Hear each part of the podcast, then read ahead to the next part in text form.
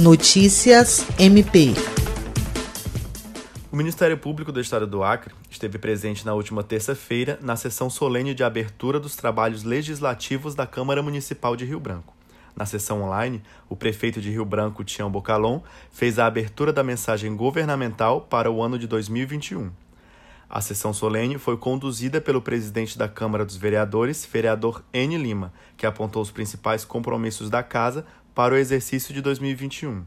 Em sua fala, a Procuradora-Geral de Justiça do Ministério Público do Estado do Acre, Kátia Rejane de Araújo Rodrigues, agradeceu à Câmara dos Vereadores pela parceria e colocou, mais uma vez, o MPAC à disposição da Casa e da Prefeitura de Rio Branco.